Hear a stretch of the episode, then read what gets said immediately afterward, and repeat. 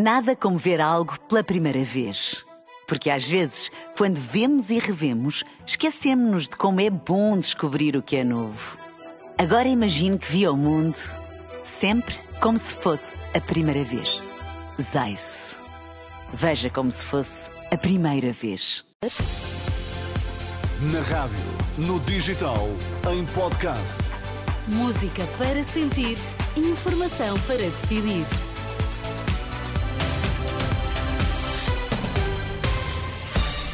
Está na hora das notícias na Renascença Cana. Rita Borda da Água, para já os destaques. Bom dia. Bom dia. Última noite marcada pelo protesto de milhares de polícias frente ao Parlamento. Estoril vence Benfica em penaltis e defronta Braga na final da Taça da Liga em futebol.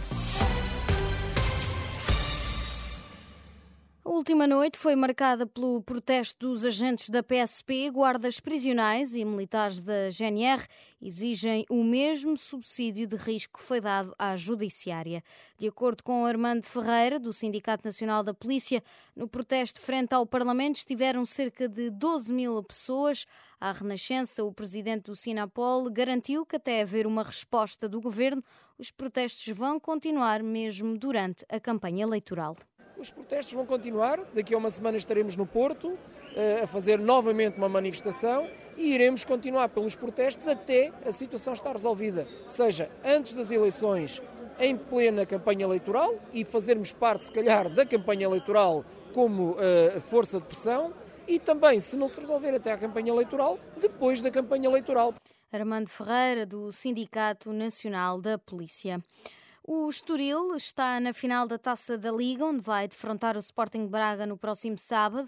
Apesar de favorito, o Benfica esteve a perder desde o minuto 16, conseguiu o empate aos 58, empate que não se desfez no final dos 90 minutos. O jogo decidiu-se nos penaltis, com o Estoril a falhar apenas um e o Benfica a falhar dois. Vasco Seabra, treinador que saiu vencedor desta meia-final, estava feliz pelo desfecho. Vínhamos de um período em que, em termos de resultados, eh, as coisas não estavam a condizer, vínhamos a falar também que este grupo de jogadores, pela, pela forma como encaram as adversidades, uh, não se deixam abalar e viemos aqui, disputamos o jogo, fomos altamente competitivos uh, e por isso, essencialmente, muito felizes por eles, continuamos a desfrutar uh, e seguimos, fizemos mais uma vez história. Do lado do Benfica, Roger Schmidt diz que pouco havia a fazer quando a equipa encarnada teve uma dezena de situações de gol e o Estoril aproveitou as poucas que teve. Uma equipa com jogadores muito rápidos, boa na transição. Uh, são intensos, uh, portanto esperávamos este tipo de futebol. E no uh, final aproveitaram o momento que tiveram nos 90 minutos para fazer o seu gol. E mais nada. Tivemos 10 grandes oportunidades.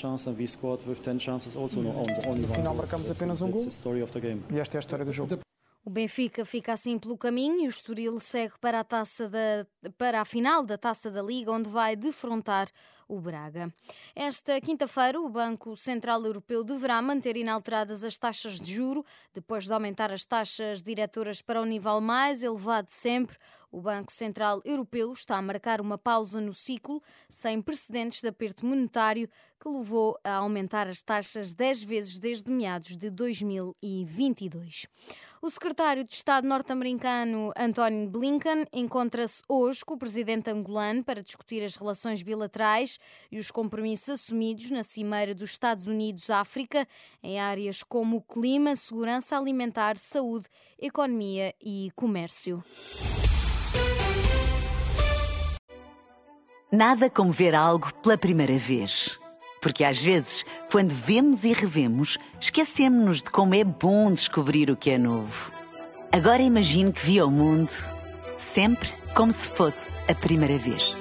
Zais. Veja como se fosse a primeira vez.